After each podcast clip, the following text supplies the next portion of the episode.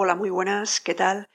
Bueno, bienvenidos y bienvenidas al episodio de hoy. Hoy vamos a hacer un resumen de un libro que, bueno, a mí me gustó muchísimo y sobre todo si lo aplicas, pues puedes notar una gran diferencia.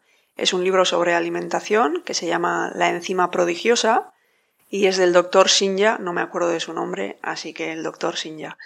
Él es un especialista de, bueno, de enfermedades del colon y, bueno, en general todo acerca de los intestinos, pues él lo controla muchísimo.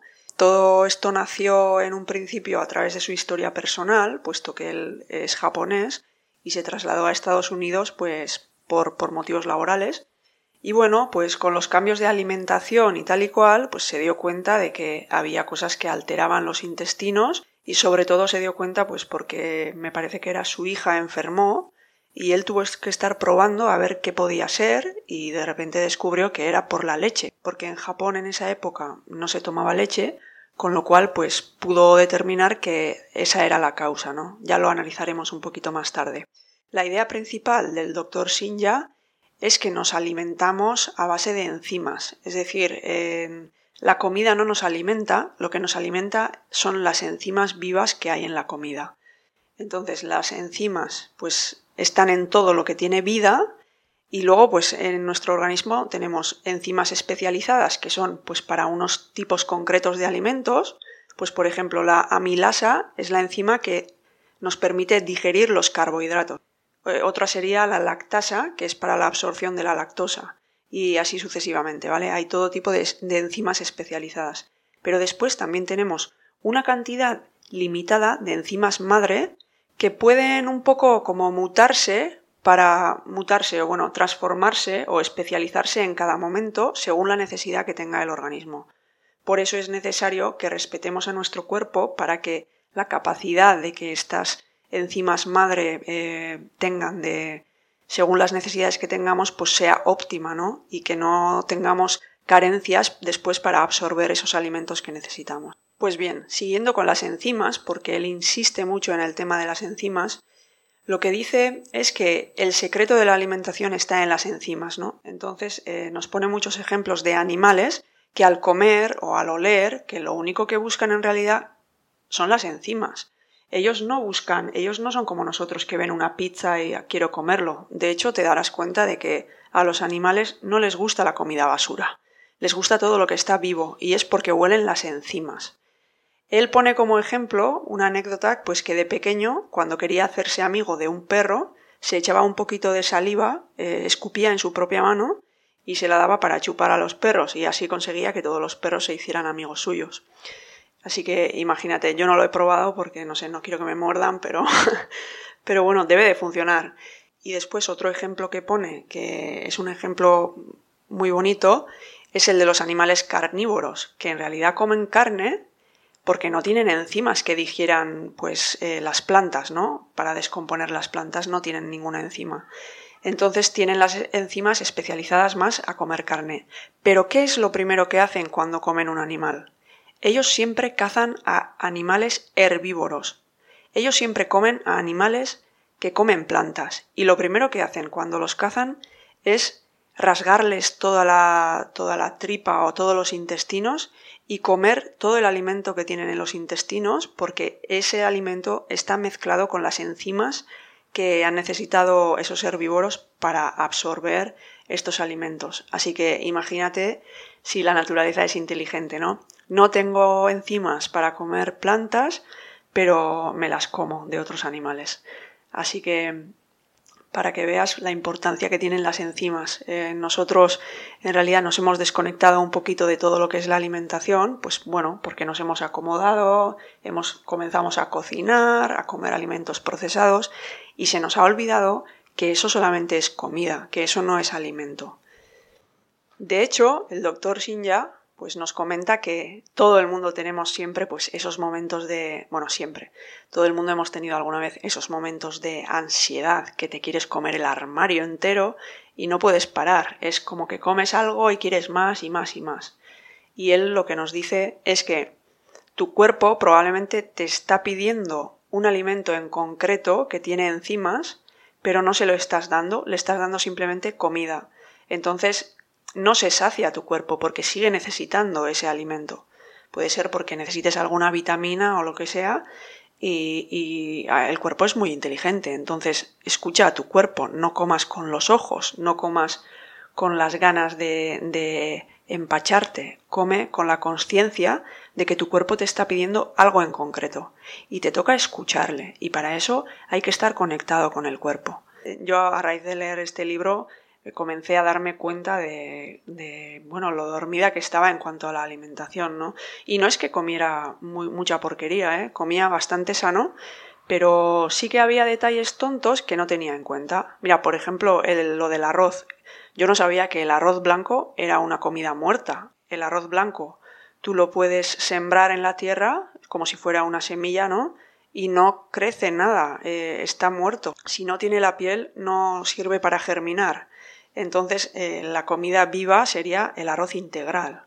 Y de hecho también dice que él, él yo creo que está un poco obsesionado con el tema, ¿eh? pero bueno, pues él dice que en cuanto le cortan un cacho de pescado, que pide que se corten los bordes porque eso ya está oxidado y tal y cual. Bueno, tampoco hay que volverse locos, pero para que sepas que las enzimas vivas están en la comida fresca y en la comida viva y natural, es decir, en la materia prima y en cuanto antes se haya recogido, más enzimas tendrá. Bien, después en el libro también hace mención mucho a las enfermedades, ¿no? Porque muchas veces creemos que tenemos enfermedades hereditarias y no son así, no, no es tal la cosa. La cuestión es que lo que tenemos son hábitos heredados. Hemos heredado hábitos alimenticios y bueno, otro sedentarismo y todo tipo de cosas y después decimos que tenemos una enfermedad heredada y ponemos la responsabilidad pues en, en, en, nuestros ancestros que tuvieron esa enfermedad y yo la acepto como tal. Y no es así. La cuestión es que te tienes que hacer responsable y darte cuenta de que, hombre, hombre, pues igual todo el mundo tenéis problemas cardiovasculares, pero cada noche te metes dos filetes y claro, pues eso no hay quien lo dijera. Pues yo qué sé, es un ejemplo tonto, ¿eh? Pero bueno, es lo que él dice, ¿no? Que somos unos inconscientes, que no podemos decir que tenemos una enfermedad hereditaria cuando no hemos probado a cambiar los hábitos. Entonces, eh, hablando de la carne, ya que he puesto el ejemplo de la carne, él es bastante, bastante estricto en este aspecto. Dice que no conviene comer carne ni, ni, ni, carne ni pescado, ¿vale? Pero bueno, en cuanto a la carne, sobre todo roja, sí que insiste muchísimo en que no habría que comerlo porque además es que es como si no te aportara energía y sí que te la quita, porque digerir la carne, que es como muy muy denso, pues cuesta muchísimo y te quita mucha energía. Y después también nos da seis razones por las cuales no conviene comer carne. Así que os las voy a enumerar. Entonces, la primera sería que si comes carne aumentan las células cancerígenas por las toxinas que tiene la propia carne. La segunda sería que comer carne puede producir reacciones alérgicas. La tercera es que se sobrecarga tanto el hígado como el riñón. La cuarta es que comer carne provoca falta de calcio y osteoporosis. Esto es algo que a mí me pilló por sorpresa, así que os lo voy a explicar un poquito más. Dice que al comer carne se aumenta el nivel de fósforo en el cuerpo y el cuerpo pues debe de tener un equilibrio que tiene que mantener el fósforo y el calcio en un equilibrio de uno a uno. Es decir, uno de fósforo, uno de calcio. Entonces, si tú estás metiendo un chute de fósforo, el cuerpo necesita un aumento de calcio para mantener el equilibrio. Y como no se lo estás metiendo, absorberá este calcio o de los dientes o de los huesos. Entonces lo que ocurre es lo siguiente, va más allá aún. Como se produce un exceso de fósforo y calcio en el cuerpo, al final se produce fosfato y el fosfato se expulsa al orinar. Entonces perderíamos mucho más calcio, incluso pudiendo padecer osteoporosis. Esa sería la idea que explica el doctor Sinya. La quinta razón por la que no deberíamos comer carne es que puede generar pérdida de energía. Como os he dicho, se necesita mucha energía para digerir la, para digerir la carne y además de esto, pues la proteína no se absorbe completamente. Siempre se generan algunas partículas que se quedan ahí medio putrefactas en los intestinos y siempre se crean desechos tóxicos que no se suelen expulsar del todo. Eh, se pegan en las paredes de los intestinos y cuesta mucho deshacerse de esto. Entonces, para desintoxicarse de esto que te has metido en el cuerpo, pues el cuerpo necesitaría aún más energía y en este proceso pues se generan muchos radicales libres que, que, son los que nos hacen pues envejecer y enfermar, son lo que nos oxida, digamos. La sexta razón, que es bastante yo no me lo esperaba, es que puede contribuir al trastorno por déficit de atención en los niños. La idea de esto es que, como ya hemos explicado, pues hay un equilibrio de fósforo y calcio de uno a uno, entonces al final, eh, para mantener el equilibrio, hay que coger el calcio pues, de donde tengas, pues de los dientes o huesos, y entonces, al haber un déficit de calcio en el, en el cuerpo, pues el sistema nervioso se altera, no está estable, y esto genera pues esa irascibilidad y ese nerviosismo. Así que al final, bueno, siempre se ha dicho, ¿no? Que comer carne roja produce un poco de ira y agresividad. Entonces, pues esto sí que le daría sentido a esta idea, ¿no? De todas formas, si eres alguien que no puede evitar comer carne, él dice, él da una explicación que creo que es muy importante que la conozcas porque además es bonito, es un conocimiento que a mí personalmente me gusta mucho. Lo que él dice es que si puedes elegir, elijas siempre pescado antes que carne. Y la razón es la siguiente. La cuestión es que tú, cuando comes pescado, todos los pescados, todos los peces, tienen una temperatura inferior a la de nuestro organismo. Con lo cual, cuando tú comes ese alimento, su grasa se diluye en tu cuerpo. Entonces, pues la sangre se aligera y va bien, ¿vale? No se pega nada en las paredes y en las arterias. Sin embargo, si tú comes animales, pues como yo qué sé, eh, todo lo que sea cuadrúpedo que solemos comer y las aves, todos ellos tienen una temperatura superior a la de, nuestro cuerpo. Entonces, ¿qué ocurre? Pues que cuando te lo comes, al final eh, su grasa se densifica en nuestro cuerpo y entonces esta grasa se pega en las arterias y al final esto produce todo tipo de enfermedades, ¿no? que ya se conocen.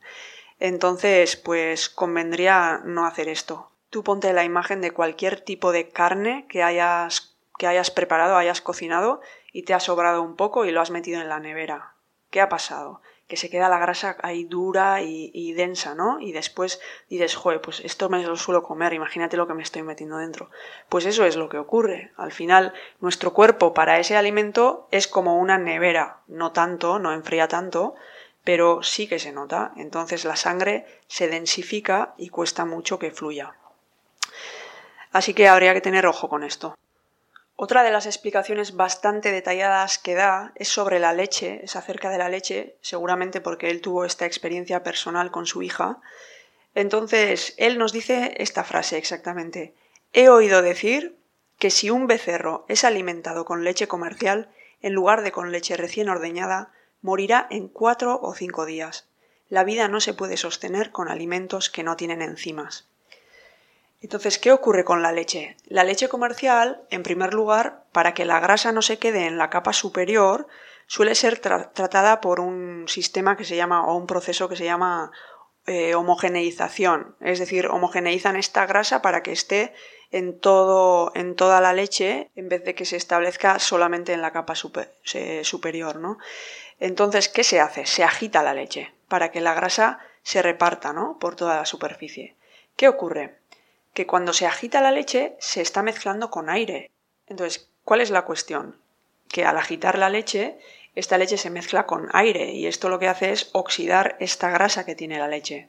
Por lo tanto, esto produce radicales libres y, pues, es muy negativo para nuestro organismo porque pues ya hemos visto que todo lo que sea oxidado pues nos produce enfermedades y nos envejece, ¿no? En general.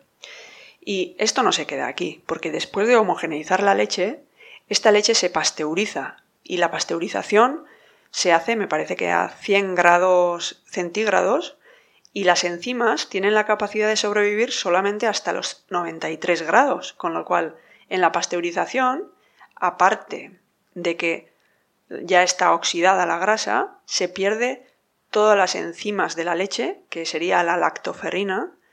Entonces, resumiendo, la idea sería que solemos comprar leche oxidada y sin enzimas. Bueno, además de esto dice que la leche causa inflamación, una inflamación interna, y esto produce pues alergias, dermatitis atópica, diabetes en los niños y muchas otras cosas más. También hace una puntualización con la leche. Eh, ya ves que él eh, analizó muchísimo el tema de la leche y dice que beber mucha leche, al contrario de, lo que piensa la mayoría de la gente, que siempre se dice que beber mucha leche te da calcio, pues eh, al contrario, dice que puede producir osteoporosis, porque si bebemos mucha leche, la concentración de calcio en la sangre aumenta y el cuerpo tiene que expulsarlo de alguna forma. Entonces, como estás metiendo un chute de calcio, su manera de mantener el equilibrio es expulsar calcio de los riñones a través de la orina. Entonces, bebiendo mucha leche para obtener calcio, lo que vas a hacer es justo disminuirlo del organismo. Lo que él recomienda es que el calcio se tome a través de alimentos de absorción más lenta. Y esto es en general para todas las cosas. Todo lo que sea absorción lenta sería lo ideal. En este caso el calcio pues sería a través de, pequeños peces y algas, pues bueno, él es japonés en Occidente, pues habría que ver qué alimentos tienen calcio. Y bueno, como ves, él ha hecho un estudio muy exhaustivo sobre, sobre, este, sobre este alimento porque él era consciente de que cuando vivía en Japón los casos de osteoporosis eran muy muy pocos en su época y después cuando al final llegó la globalización y Japón comenzó a adquirir este hábito de beber leche, pues se dispararon los casos. Eso es lo que, eso es lo que dice él. Asociado con la leche, también habla del mito del yogur, ¿no? Eh, ¿Qué ocurre? Que siempre nos dicen, ¿no? Que no, comer yogur es bueno porque te ayuda al tránsito intestinal y todo, todo esto, ya lo vemos en los anuncios, ¿no? Pues en realidad debe de ser lo contrario. ¿Qué ocurre? Que lo que realmente ocurre cuando comemos un yogur es que nos da una mini diarrea. Lo que ocurre es que a medida que nos vamos haciendo mayores, cada vez tenemos menos enzimas para absorber la lactosa, que esta enzima se llama la lactasa.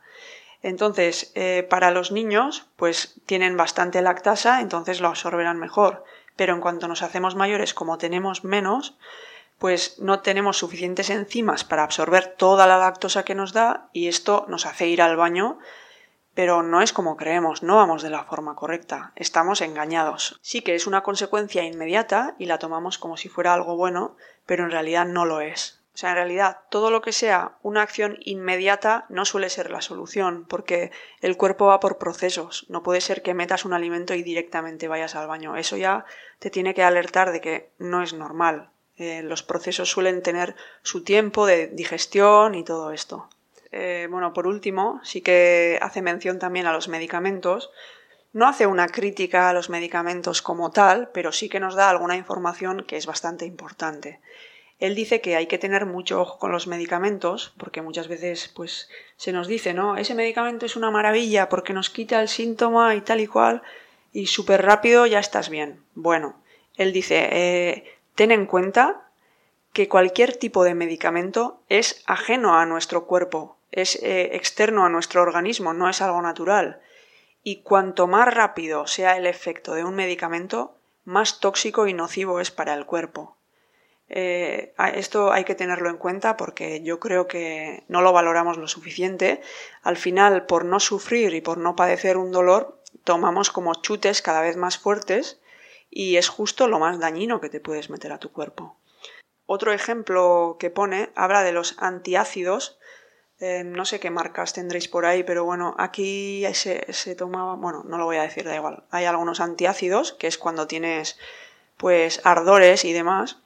Entonces, eh, ¿qué pasa con los antiácidos? Esto te hace bloquear un síntoma, pero si tú tienes ardores, lo que tienes que hacer es cambiar tu alimentación o tus hábitos o dejar de beber alcohol, café y tabaco, o irte a la cama habiendo cenado tres o cuatro horas antes para que el estómago ya esté vacío, o cosas así. O sea, lo que el doctor Sinyat te dice es que lo único que vas a conseguir tomando antiácidos es que estropees el funcionamiento normal de tu estómago, porque el ácido es algo necesario que necesita el organismo para crear una barrera para que las bacterias no pasen más allá. Entonces, si tomas los antiácidos, estás rompiendo esta barrera, entonces las bacterias van a llegar hasta el organismo. Y eh, esto se hace una bola y la digestión empeorará y se debilitará el sistema inmune y, todo, pues es, esto irá a más, ¿no? Pues bien, dicho todo esto, Su idea general es que hay que mirar la salud como un todo, porque todo está relacionado, ¿no? Eh, también dice que el ejercicio tiene que ser moderado, el ejercicio que es como muy muy excesivo y que produce fatiga no es sano porque genera demasiados radicales libres y esto pues rompe nuestro equilibrio, ¿no? Eh, hay una frase que dice que me encanta, que es que, bueno, una mini crítica a la medicina. Él dice que la especialización médica nos hace incapaces de ver el bosque a causa de los árboles. Y creo que esto se puede extrapolar a muchas otras áreas, pero sobre todo en la medicina me parece que es muy muy importante tener una idea holística porque pues los síntomas van apareciendo, pero los síntomas son el resultado final de algo que ha precedido y de un equilibrio que se ha roto anteriormente, ¿no? Así que bueno, yo he puesto en práctica algunas cosas, pues he quitado la leche, he quitado el chocolate, el café y la verdad es que he notado pues eh, un cambio, pero repentino además, ¿eh? Te equilibras mucho. Yo, por ejemplo, pues soy una persona muy muy nerviosa, entonces todo esto son como conectores, ¿no? Son al final pues drogas suaves, pero son drogas. Entonces me los he quitado y he notado un cambio radical y también pues quitar la leche y empezar a comer comida más integral me ha ayudado mucho también porque solía tener muchos problemas intestinales. Así que bueno, nada más. Eh, espero que puedas aplicarlo a tu vida. Me parece que es un libro como para leértelo, si puedes comprártelo mejor. Y al final es como una guía también, ¿no? Te da muchos tips. Pues él al final es un especialista que ha curado a muchísimos pacientes solamente y únicamente a través de la dieta. Así que imagínate, él tiene fe ciega en esta dieta, así que yo te recomiendo que si tienes algún problema, obviamente consultando con tu médico, que yo aquí no soy nadie, solo he leído un libro. Y pero bueno, yo te recomiendo que si hay algo de lo que dice aquí que puedes modificar, pues que lo apliques, porque bueno, eh, por algo será experto, ¿no? Así que nada más por hoy. Muchísimas gracias y pues nada, hasta la próxima. Un saludo. Hasta luego.